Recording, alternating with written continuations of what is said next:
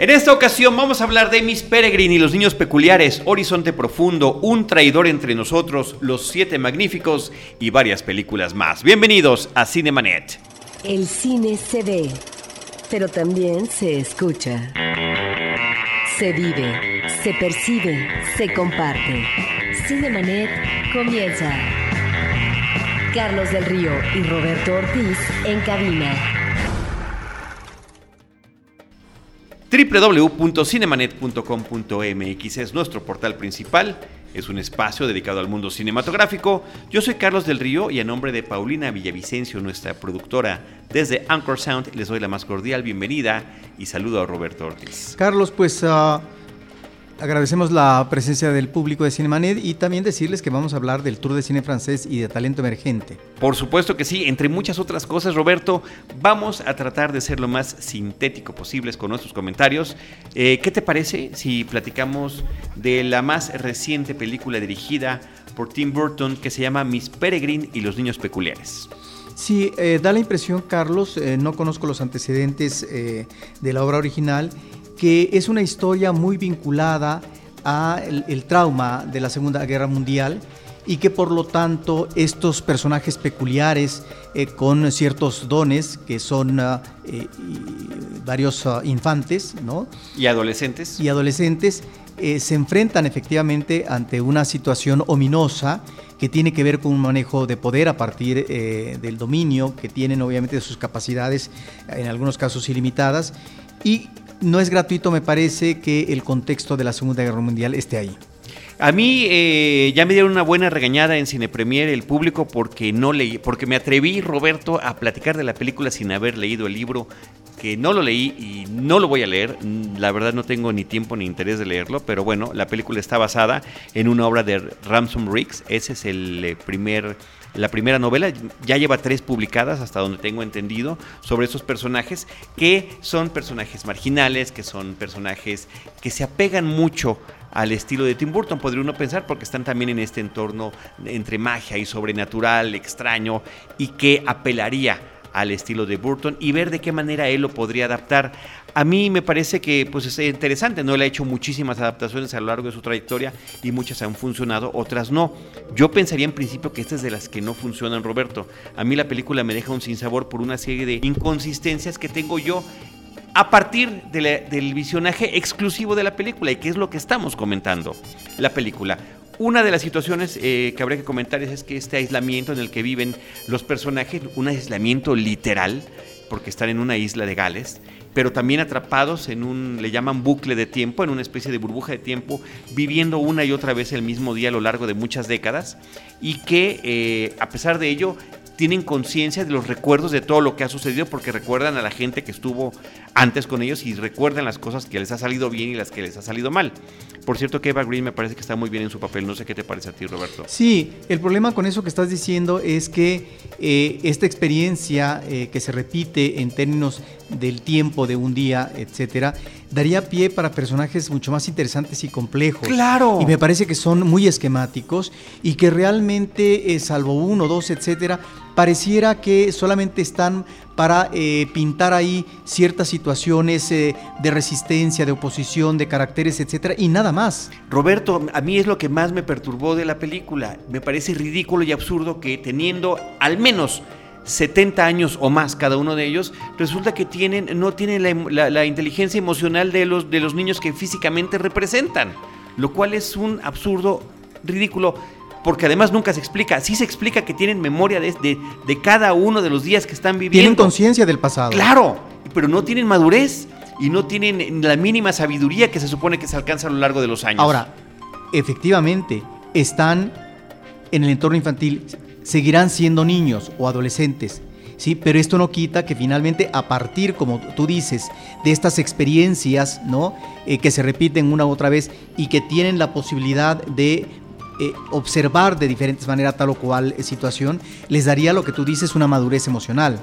Viven en ese aislamiento porque hay unas criaturas que desean acabar con ellos, por ciertas razones que, bueno, la película lo explica y es parte del entretenimiento de la misma, ¿no? Pero eh, también por ahí dicen, mencionan que no podrían regresar a la, a la línea temporal real, que sería nuestra época actual, porque entonces envejecerían automáticamente. O sea que también saben eso. Sin embargo, hacen más de un viaje o incursión al presente y tampoco sucede nada. Ese tipo de cosas son las que, Roberto, pues entiendo me parecen eh, absurdas y que desafortunadamente a mí me sacan del contexto de la película. También me parece que Eva Green, por muy bien que esté en el papel, aparece muy poco. Lo mismo pienso del personaje de Terence Stamp como el abuelo, Abe, además del personaje principal que no hemos mencionado, que es eh, Jake, interpretado por Asa Butterfield, este que fue el niño Hugo en la película Hugo de Martin Scorsese. Creo que es un buen protagónico él, eh, es un joven que asume bien su papel, que pareciera que es el mismo de cualquier eh, novela contemporánea de, joven adulto, ¿no?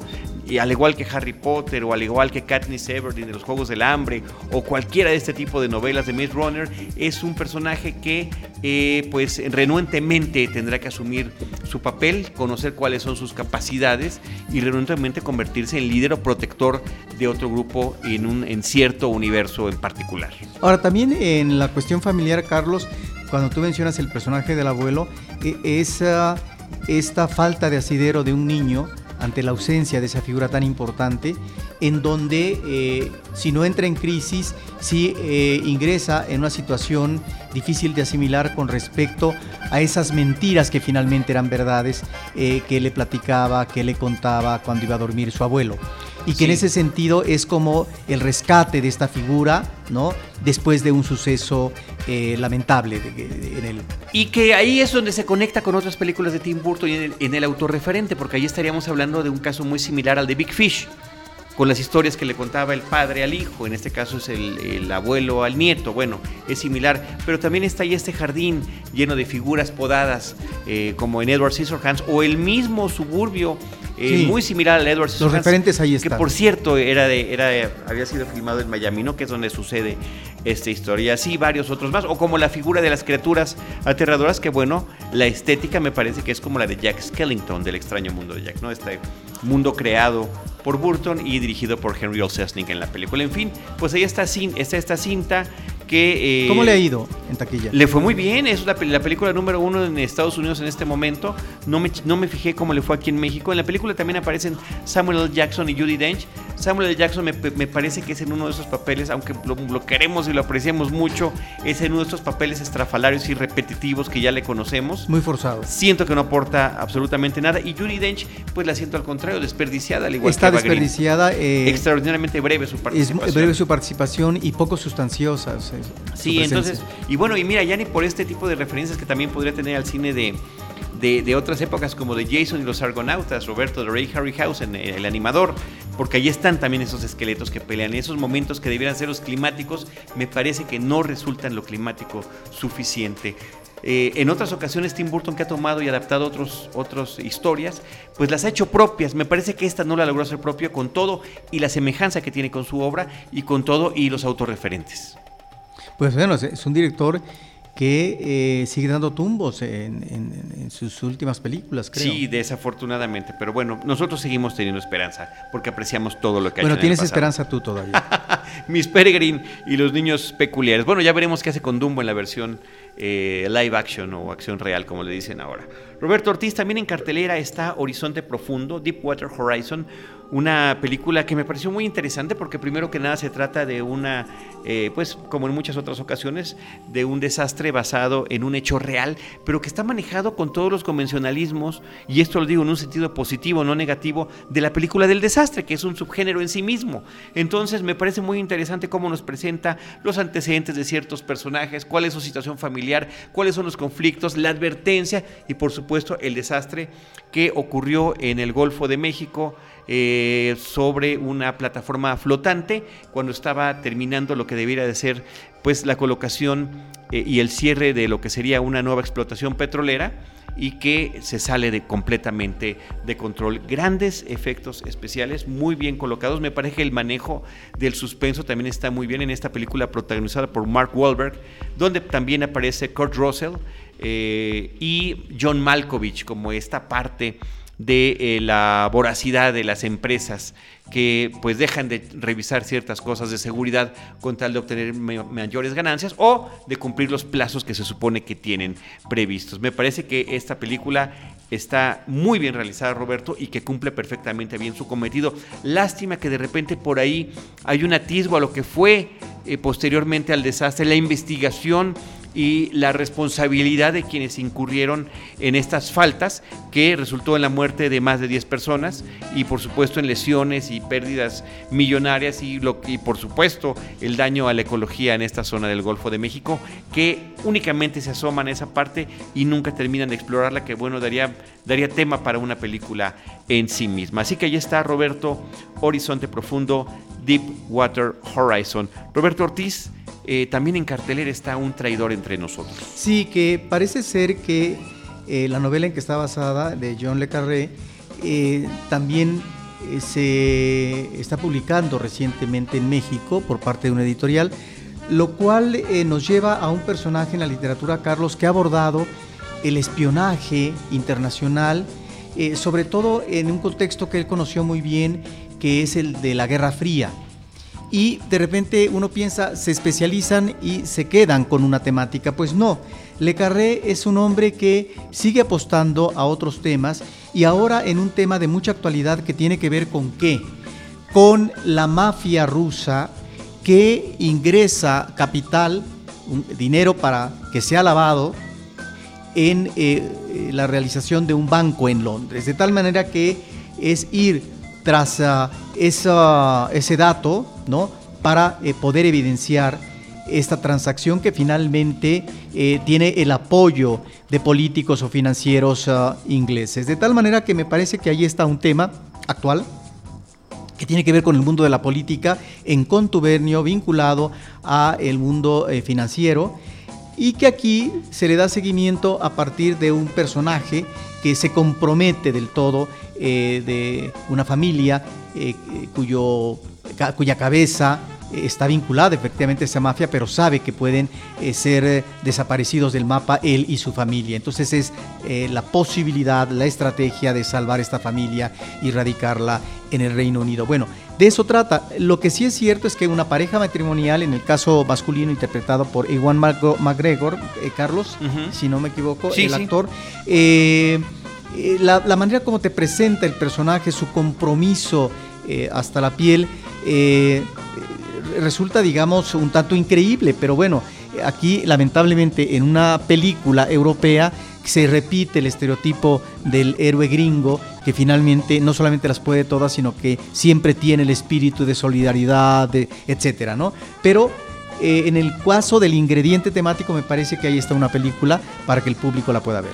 Dirigida por Susan White, el título original es Our Kind of Traitor. Iwan McGregor, como mencionaste, Stellan Skarsgård, eh, Damian Lewis y Naomi Harris, esta chica que apareció eh, como Money Penny en las películas de, más recientes de James Bond. Roberto Ortiz hablando de situaciones que se repiten, pues ahí está Los Siete Magníficos en cartelera esta historia que, bueno, desde que apareció originalmente en la película de Akira Kurosawa de 1954, Los Siete Samurai, ha sido repetida en N cantidad de ocasiones, inclusive Bichos de Pixar está basada eh, básicamente en la misma premisa, lo mismo que Los Tres Amigos, lo mismo que Galaxy Quest, lo mismo que muchas otras, pero bueno, las que eh, beben directamente de esta fuente y que me parece que es una ingeniosa adaptación al género del western, es en 1960 con la película de los Siete Magníficos y ahora tenemos el remake del remake en esta versión del 2016. Sí, que solamente al final eh, de esta nueva película es que encontramos la banda sonora de la película de los 60 que es extraordinaria, es una eh, banda sonora de un western eh, vigoroso, ¿no? Y que además en ese momento tuvo actores muy atractivos. Sí, bueno, este, entre ellos Steve McQueen, por ejemplo, ¿no? Jules Briner. Jules Briner también estuvo en la película. Roberto, este tema que mencionas que es importantísimo, porque sí es efectivamente uno de los grandes scores de la historia del cine, el de los siete magníficos originales, que además se usó para vender cigarros durante mucho tiempo y que está en la memoria colectiva de muchas personas, sí lo usan hasta el final y que me parece que eso es muy respetuoso para no tratar de, de robarse esa parte. Es que yo no sé si tiene que ver con derechos. No, no, no, por, no, porque a lo largo de la cinta el nuevo score tiene las los tonitos. Sí. Brevemente, ahí, ahí están esbozados. Pero no es la música específica. No es la música, no, es un nuevo Entonces, score creado yo me interrogaba si era a lo mejor una cuestión de derechos. No, fue una cuestión de una decisión eh, de respeto hacia el- pues la autoría original de esta, de esta música emblemática, de verdad. Roberto, a mí esta cinta dirigida por Ant- Antoine Fuqua, que ha dirigido en varias ocasiones a Denzel Washington, que es una de las nuevas estrellas que aparece aquí en la película, junto con Chris Pratt, Ethan Hawke, Vincent D'Onofrio eh, y otras personalidades que no eh, conocíamos, como Byung-Hun Lee, que interpreta al asiático, o eh, inclusive este actor que interpreta al, piel roja, Martin Sesmayer, me parece que están muy bien armados. Eh, recordemos que eh, Fuqua ha, llevado inclusive a ganar el Oscar a Denzel Washington. Y a mí la posibilidad de ver en pantalla grande, en el cine, un western clásico, no es que no haya habido westerns a lo largo de los años recientes, ahí están las versiones que tiene Tarantino, que son muy propias, me pareció verdaderamente emocionante. Bueno, hay que decir que el western se estila ya de vez en cuando, Carlos. Ya no es un género eh, muy apreciado por el público, no es eh, para las masas, pero sin embargo este que deviene de una cinta de los 60 que fue una película de impacto, ¿no? además con un extraordinario repertorio y eh, todo este manejo del paisaje que también repite esta película porque hay una apuesta por el paisaje y una apuesta por la acción la acción por la acción, que finalmente a veces funciona, a veces no tanto, y que en ese sentido es que eh, esta como, no, actualización, pero volver nuevamente sobre los pasos del western, de este tipo de western, pues finalmente eh, eh, eh, logra captar cierto público. A mí me pareció, desafortunadamente no aquí en México, Roberto, le fue muy mal en la taquilla esta película y yo creo que es una cinta que, vale la pena ver, es un remake interesante. Me parece que Chris Pratt en particular demuestra este don de carisma que tiene con sus personajes y la nueva adaptación de la historia, ¿no? Porque ahora este, eh, porque la historia básica en la de Kurosawa eran estos, este pueblito que se veía acosado por un ladrón que decidía y amenazaba con regresar cuando la cosecha estuviera lista. Y es cuando ellos eh, pues emplean a estos samurái a contrato para... Claro, recordemos que la película de los 60 hollywoodense nos está remitiendo a la defensa de un pueblo Mexicano. mexicano, y que eh, precisamente estos hombres, los siete magníficos, van a defender y, y crean toda una estrategia para que finalmente salgan airosos este pueblo que está siendo expoliado. Aquí es un problema de las tierras y una riqueza natural que exista que son las minas, ¿sí? El oro. El oro. De tal manera que eh, ahí está una realidad propia del realidad temática propia del western clásico, Carlos. Y me llama la atención aquí que eh, de los siete personajes hay un negro, hay un oriental, hay un mexicano y hay un indio, no de la India, indio de las comunidades eh, iniciáticas en Estados Unidos, de tal manera que de esos siete, es decir, no lo vamos a decir, pero algunos obviamente que caen, y lo interesante aquí es eh, cómo estos estereotipos eh, se continúan, se retoman, Carlos, y viendo sobre todo ciertos ah, prototipos como podría ser el mexicano, el, el- el negro que ocupó un, papel vital. El pues es- protagónico. el protagónico es una película que yo creo que tendría que ver más de una ocasión el candidato republicano a los Estados Unidos para la presidencia. Bueno, eh, un crítico del Rolling Stone, eh, Peter Travers, si no me equivoco fue Peter Travers, eh, mencionó que el villano de la película es como si fuera Donald Trump. Justamente ese tipo de villano. Y a mí me pareció también como a ti muy interesante la multiculturalidad que está presentando esta película, pero es una multiculturalidad que reconoce la discriminación terrible que había, imagínate en esa época, si la de hoy es, es eh, de, temerse, imagínate cómo estaba en aquellos tiempos. Inclusive el personaje asiático decía, bueno, yo estoy aliado con este blanco porque él me permite sobrevivir la discriminación. Sin embargo, Carlos, me parece que ciertos personajes no quedan suficientemente desarrollados, Carlos, no obstante que hay elementos de una ansia de venganza, que lo vemos al final de la película en uno de los personajes, la justificación religiosa en, uno de ellos, o el reconocimiento del otro, eh, eh, que finalmente es importante eh, porque puede generar tal vez la redención de ellos mismos, ¿no? En fin, me parece que ahí están varios temas, Carlos, pero no siempre, lamentablemente, los personajes se desarrollan convenientemente desde el ámbito de lo dramático. y en ese sentido terminan en esquema. No, no, perdón. Es cuestión de anotación, Carlos. Oye, eh, bueno, por cierto, entre otras cosas, eh, quería yo mencionar a Haley Bennett, que es el personaje femenino, el personaje de Emma Cullen, que es el que los contrata, y me parece que es un personaje muy atractivo en la pantalla, porque primero termina siendo esta mujer que ve cómo su, esfuerzo, su esposo se esfuerza por eh, enfrentarse a este hombre, pues verdaderamente tiránico, a este capitalista nato eh, y asesino y que finalmente termina quitándole la vida y después de ser la viuda recatada poco a poco su papel inclusive se va volviendo más sexy conforme la película avanza. No sé si observaste porque, esa parte. porque al principio uno pensaría que su esposo que tiene tipo de galán pues va a ser como uno de los hombres que van a enfrentar los líderes, ¿no? uno de los líderes y resulta que no Sí, entonces ahí es, donde. parte de la premisa de la película. no es que estemos echando un spoiler. Y me parece que también es interesante Peter Sarsgaard en el papel del antagónico de la cinta. Pues ahí están los siete magníficos. Yo, Roberto, de verdad que la recomiendo con mucho gusto. Mi papá, que es fan del western, eh, se la recomendé. El primer fin de semana la fue a ver y la verdad que le encantó. Roberto Ortiz, cine mexicano. Está la cinta que también súper taquillera en nuestro país. Incluso parece que ya existe el anuncio de tener secuela.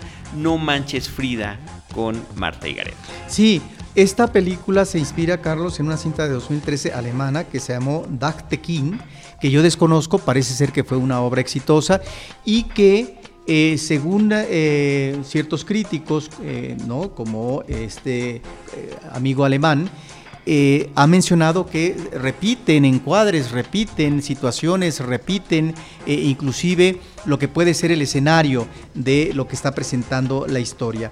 Me parece, Carlos, que ese eh, ya como adaptación, si es que estamos en la realidad mexicana, que como realidad mexicana, Carlos, es muy relativa porque tiene que ver con la educación formal, es decir, eh, un hombre que sale de la cárcel y que va a buscar un dinero que finalmente dejó en un terreno y resulta que, pues, eh, donde está el dinero, pues es en la parte de abajo del gimnasio de una escuela una escuela y, que... una escuela que no cumple con ningún estereotipo de, una, de un colegio o de una preparatoria en nuestro país, sino que parece tomada de cualquier película o serie de televisión estadounidense. Sí, el problema, sabes, eh, que eso lo puedo entender, Carlos, pero cuando menos que esa situación esté em, bien planteada en términos de lo que es la educación formal, aquí eh, te presentan un manejo tan irresponsable eh, que eh, lo que uno observa en esta película, porque, ok, entiendo que, que, sea exitosa, seguramente por sus actores, creo que Marta Gareda es una de las heroínas últimas de la comedia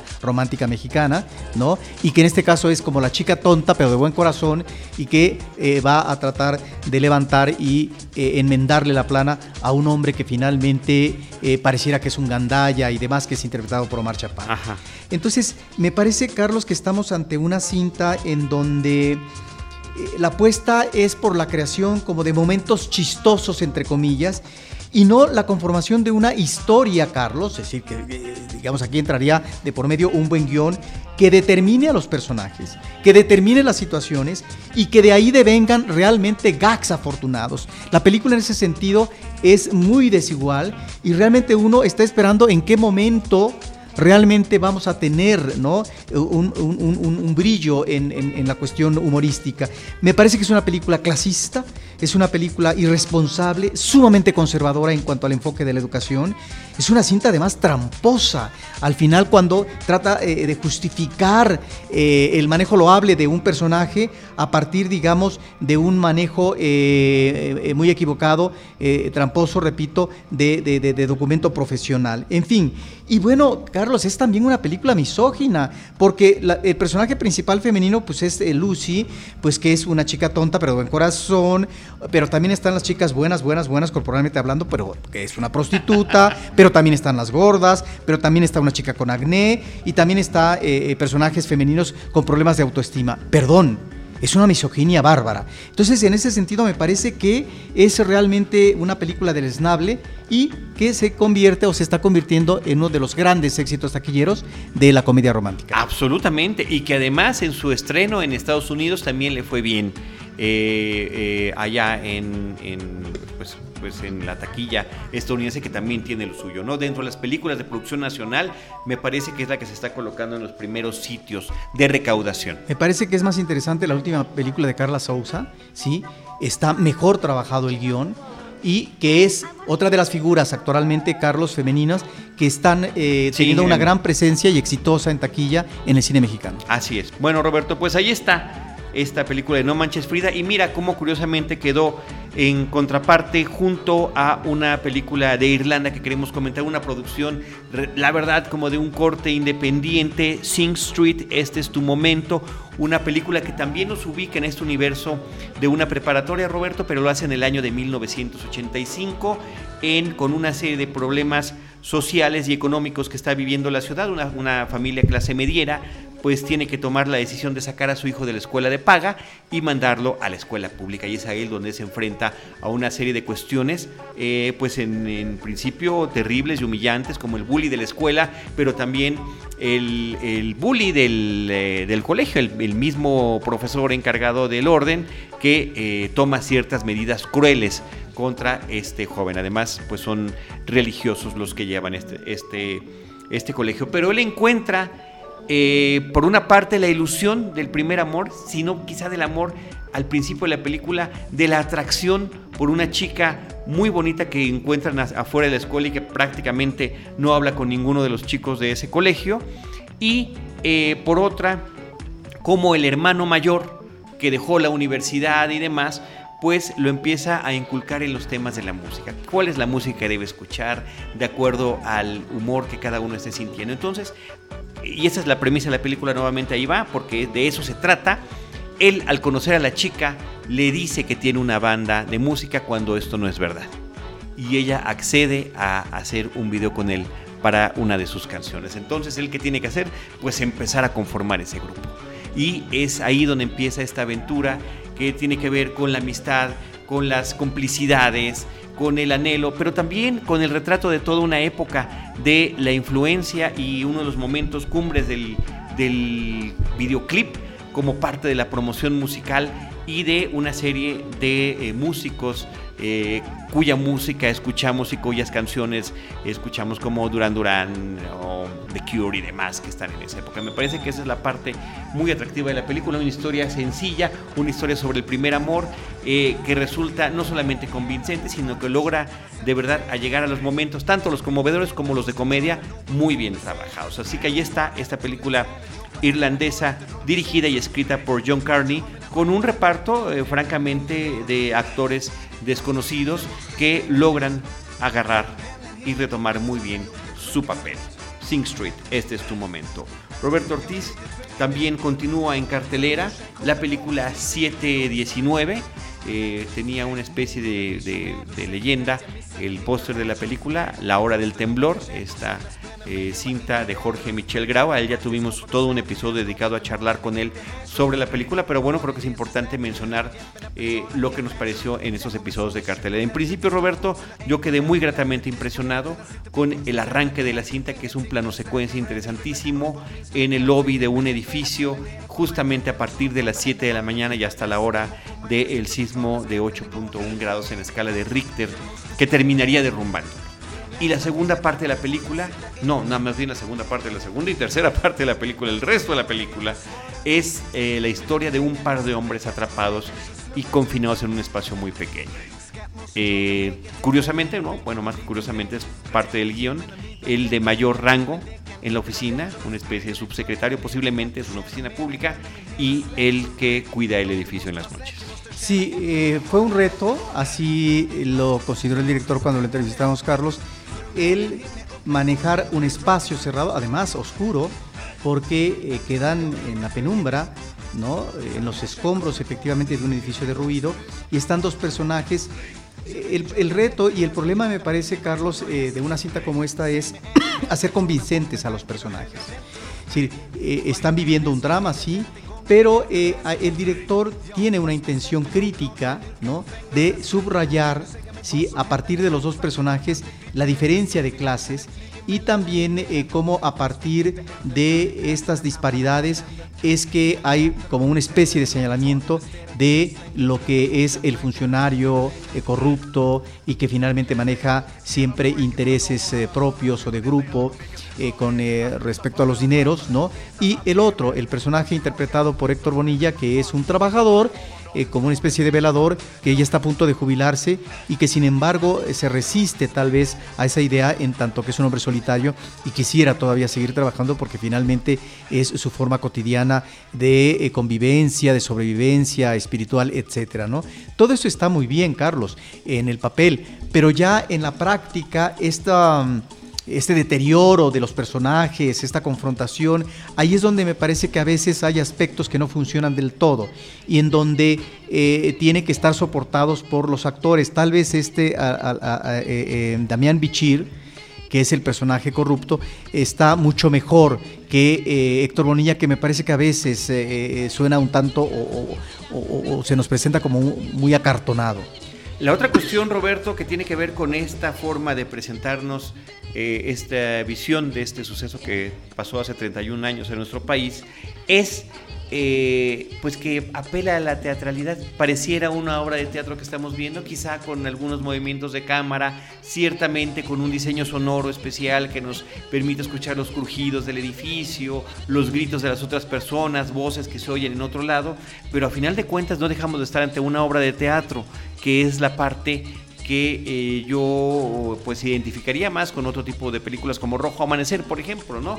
Cuando por falta de recursos, uno se remite a un espacio confinado para que los personajes hablen entre sí y platiquen lo que está sucediendo. Bueno, has mencionado una película eh, que nos puede servir de referente, Carlos, porque en Rojo Amanecer, la familia que vive en uno de los edificios de Tlatelolco se vuelve un microcosmos son representativos de la sociedad y a partir de ellos, pasado y presente, es que se aborda eh, la situación eh, tremenda de la masacre a los estudiantes en Tlatelolco en 1968, 2 de octubre. ¿sí? En esta película, Carlos, a partir de estos dos personajes estaríamos eh, ante eh, una eh, consideración crítica de dos personajes emblemáticos que de alguna manera nos remiten a la sociedad que se está viviendo en este momento, cómo se articula, cómo funciona y cómo tiene estas zonas oscuras, que es lo que sale a flote. Y ahí es cuando esto sale a flote, Carlos, donde la cinta no funciona del todo bien. Eh, nada más para rematar este tema de, Rojo Amanecer, los dos actores también participaron en esa película, Héctor Bonilla y Demián Bichir, además de muchos otros como María Rojo o Bruno Bichir. Roberto Ortiz, pues ahí está la película 719, yo creo que para mayores referencias eh, sí les eh, remitiríamos a que escucharan lo que nos comentó el director Jorge Michel Grau. Roberto, brevemente quiero comentar que continúa en cartelera todavía Mi amigo el dragón, Pete's Dragon, es un remake de una película de Disney que en su momento había sido la original eh, muy interesante porque era la mezcla en esta cinta de la acción real con el personaje animado caricaturesco, ¿no? Este experimento que ya habíamos visto en Mary Poppins y en esta otra película de las travesuras de una bruja, pero como pequeños segmentos. Eh, en esa cinta del 77 de Mi amigo el dragón ya era a lo largo de toda la película que teníamos este personaje. Curiosamente, ahora aunque parezca en real, finalmente se trata de lo mismo. El personaje es animado. Esta es una de esas películas, Roberto, que me parece que pueden funcionar muy bien para un público familiar, eh, sin llegar a niveles, pero pues podríamos pensar en películas como E.T., cuando es, eh, el niño se identifica con un extraterrestre, o el gigante de hierro también con un extraterrestre, pero en este caso mecánico, o en este caso un personaje, un dragón que parecería sacado de un cuento de fantasía y que vive solitario en este bosque y los dos crean una forma en la que se están cuidando el uno al otro hasta que llega pues eh, los alcanza la humanidad a través del deterioro de la naturaleza, de eh, la excesa de tala de los bosques. Es una película interesante que realmente vale la pena ver y que eh, cuenta entre sus actores, pues ni más ni menos que a Bryce Dallas Howard y a Robert Redford como el abuelo justamente de la película. Y Roberto también en cartelera continúa El bebé de Bridget Jones, una tercera parte que me parece que llega demasiado tarde, una película que también cuenta con una premisa demasiado forzada para que ahora a sus cuarenta y tantos años el personaje de Bridget Jones se encuentre nuevamente en un triángulo amoroso donde dos personajes de muy buena posición, tanto social como económica, como en su aspecto físico, galanes pues, están compitiendo por el amor de esta mujer, porque además no saben cuál de ellos en un fin de semana en el que suceden ciertas cosas es el que la, eh, pues, eh, es el padre del bebé que ella tiene en su vientre.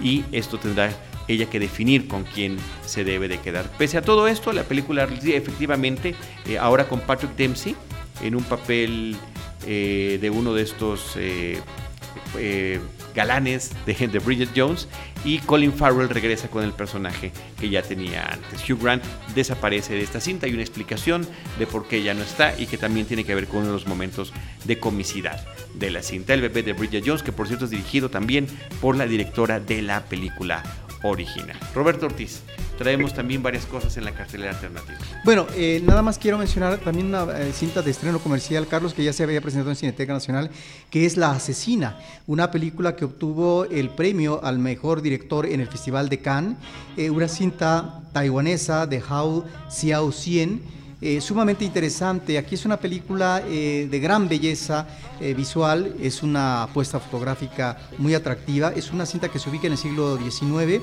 donde una joven hermosa regresa a la casa de la familia después de estar en el exilio varios años y ella en esos años estuvo preparada por una monja en las artes marciales.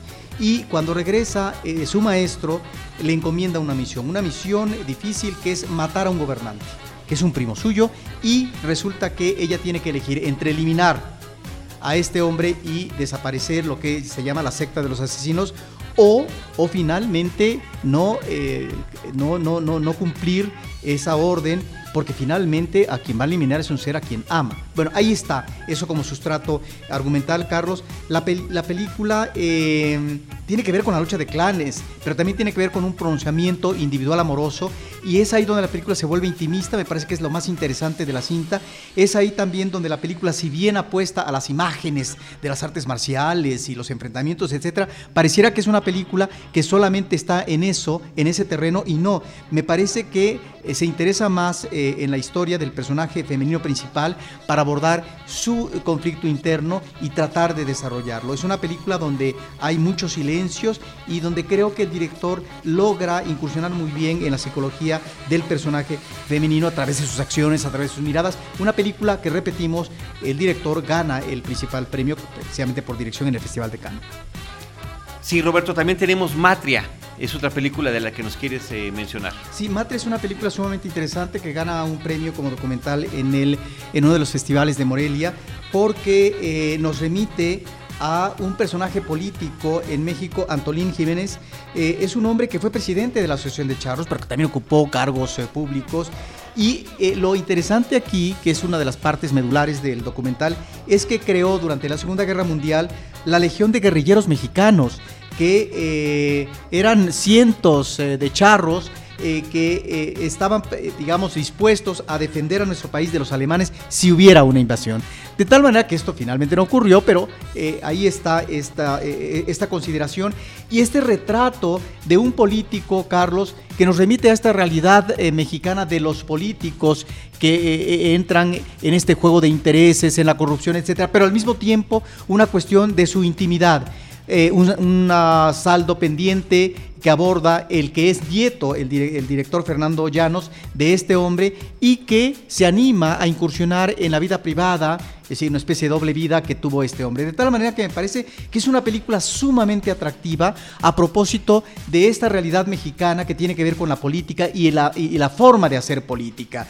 Eh, y él dice que el nombre de Matria viene porque es la alusión, lo dice así el director, del cariño a la tierra en femenino y que por eso le puso Matria. Me parece que es un documental sumamente interesante, Carlos. También hay otro documental que ese ya no me pareció tan interesante, que lo hace también aquí una nieta ni más ni menos que la nieta de Salvador Allende y la película se llama Allende, mi abuelo Allende, una coproducción de México con Chile de 2015 y que se le ocurre a esta nieta, a Marcia, eh, a Marcia eh, Tambuti, a 35 años del golpe militar en Chile, que derrocó al presidente Salvador Allende, a hacer una película sobre el abuelo, donde tiene que acudir a las familias, a los descendientes, o lo mismo un sobrino, lo mismo que, eh, etcétera. Ah, inclusive todavía logra abordar a la esposa de Salvador Allende cuando ya está muy grande.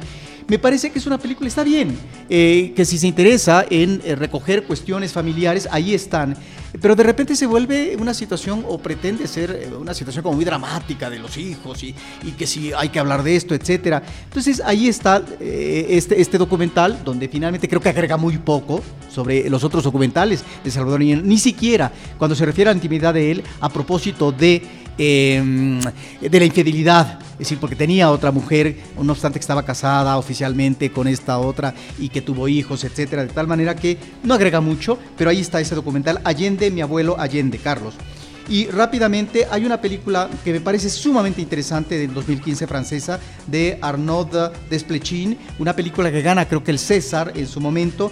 Eh, es una cinta eh, que nos remite tal vez a varios géneros, que parte de un personaje de, la infancia que tiene a una madre cuasi loca, eh, que después eh, cuando muere la madre, el hombre, el, padre se deprime. Entonces, bueno, ¿cuál es el futuro como niño que tú tienes ante una situación de ese tipo? Bueno, pues él se forja, labra un destino que es el estudio, el estudio a conciencia para volverse un antropólogo reconocido, etcétera pero también está la realidad propia de la amistad, del amor, etcétera, y aparece un personaje femenino sumamente interesante en donde tiene una relación pasional con ella, una especie aparentemente de Lolita y que finalmente lo va a marcar por el resto de su vida.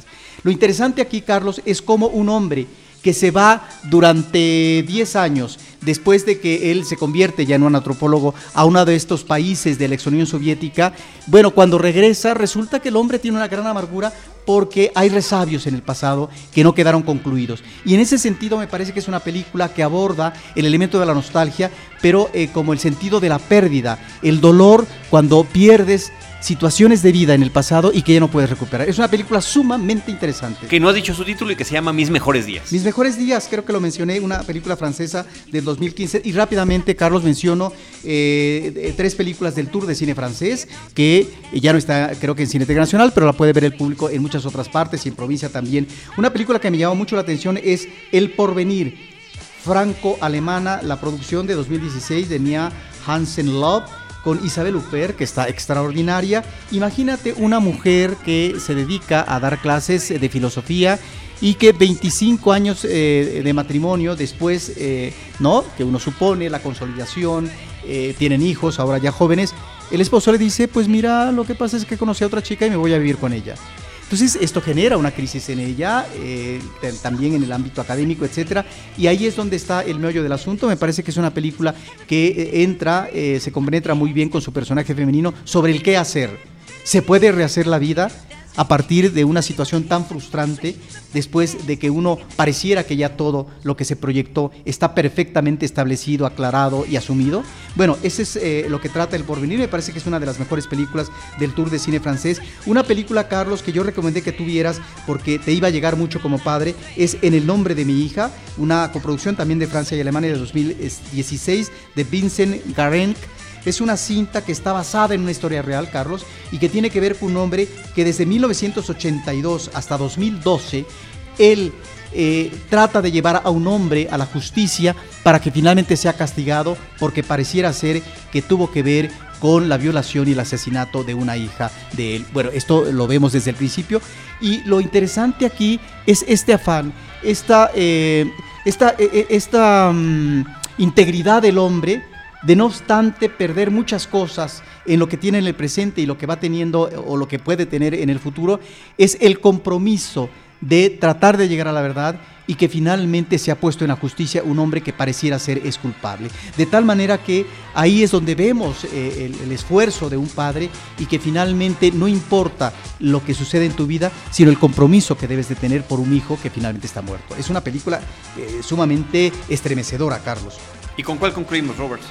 Y rápidamente concluimos, Carlos, eh, con una película, eh, eh, con tres películas, nada más las menciono, de este, este ciclo que está trabajando ya desde hace dos años la Cineteca Nacional que se llama Talento Emergente, es decir, películas, óperas primas, películas, la primera película. Menciono una cinta extraordinaria, Carlos, que se llama Lobo, ¿no? TEF es el título original, una coproducción de Jordania, Emiratos Árabes Unidos y Reino Unido, Qatar, de 2014, de Naji Abu Nowar en el contexto eh, de la Primera Guerra Mundial, Carlos, en pleno desierto, resulta que un joven que es Hussein tiene el compromiso, porque el padre ha muerto, que es el líder de un clan, pero ha muerto el padre, de cuidar, proteger a su hijo, a, su hermano pequeño que esté.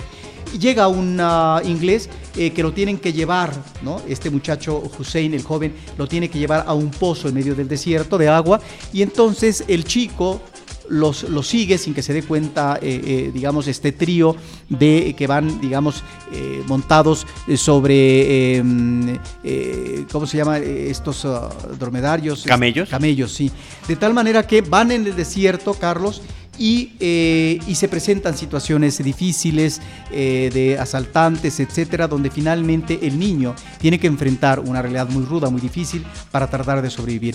Es una película que aborda las relaciones familiares, el amor, digamos, eh, entre hermanos, etcétera, y el crecimiento abrupto, inmediato, forzado por parte de un niño, si quiere, digamos, no solamente sobrevivir, salvar el pellejo, sino también lograr instalarse en otra situación de vida para el futuro. Es realmente una película bellísima, eh, con un manejo muy reposado de la acción y en donde los personajes centrales son eh, muy fuertes, son poderosos, son personajes de eh, una buena densidad dramática. Esa me parece que es una gran película. Lobo. Lobo, y menciono nada más dos cintas más, Carlos, que están en Talento Emergente, que nos remite a una temática eh, similar que es, por un lado, la Argentina, eh, La Niña de los Tacones Amarillos, Carlos, y otra cinta eh, que se llama John From, Descubriendo el Amor. John From es una coproducción de Portugal y Francia que nos remite a la adolescencia, una chica que finalmente está en un estatus socioeconómico conveniente, sino de bonanza, asequible y es ante una situación de enamoramiento por parte de la chica la forma como se desborda parte de una situación real la película y después hay un eh, em, hay una situación de fantasía al máximo, creo que es muy extremo eh, este tipo de, fantasía, pero que finalmente es esta realidad ¿no? Eh, es como asume esa realidad de enamoramiento y de amor esta chica. Esa es la realidad por parte de una situación de una chica, de una clase privilegiada y la otra, la niña de los tacones amarillos, Carlos, es una chica que finalmente eh, eh, le ayuda a su mamá soltera a, vender eh, comida a, unos trabajadores que están construyendo un hotel en medio de un pueblo que va a ser para fomentar el turismo, bla, bla, bla.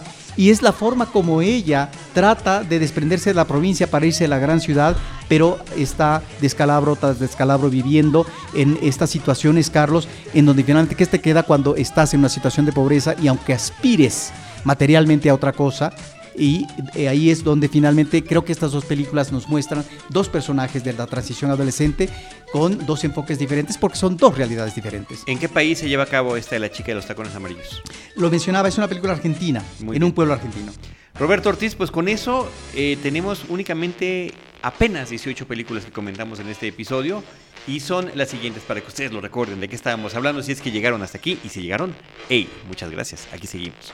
1. Miss Peregrine y los niños peculiares, Horizonte Profundo, Un traidor entre nosotros, Los Siete Magníficos, No Manches Frida, Sing Street, Este es tu momento, 719, Mi amigo el dragón, El bebé de Bridget Jones, La asesina, Matria, Allende, mi abuelo Allende, Mis mejores días, El porvenir, En el nombre de mi hija, Lobo, John From y La chica de los tacones amarillos de Argentina.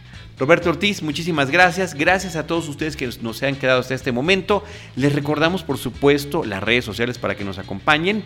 Eh, Facebook.com diagonal Cinemanet, arroba Cinemanet en Twitter, Cinemanet1 en YouTube y Cinemanet1 también en Instagram. Y por supuesto también estamos ahí en iTunes donde pueden dejarnos algún comentario si es que están como usuarios comentario. registrados. Comentario, comentario, comentario.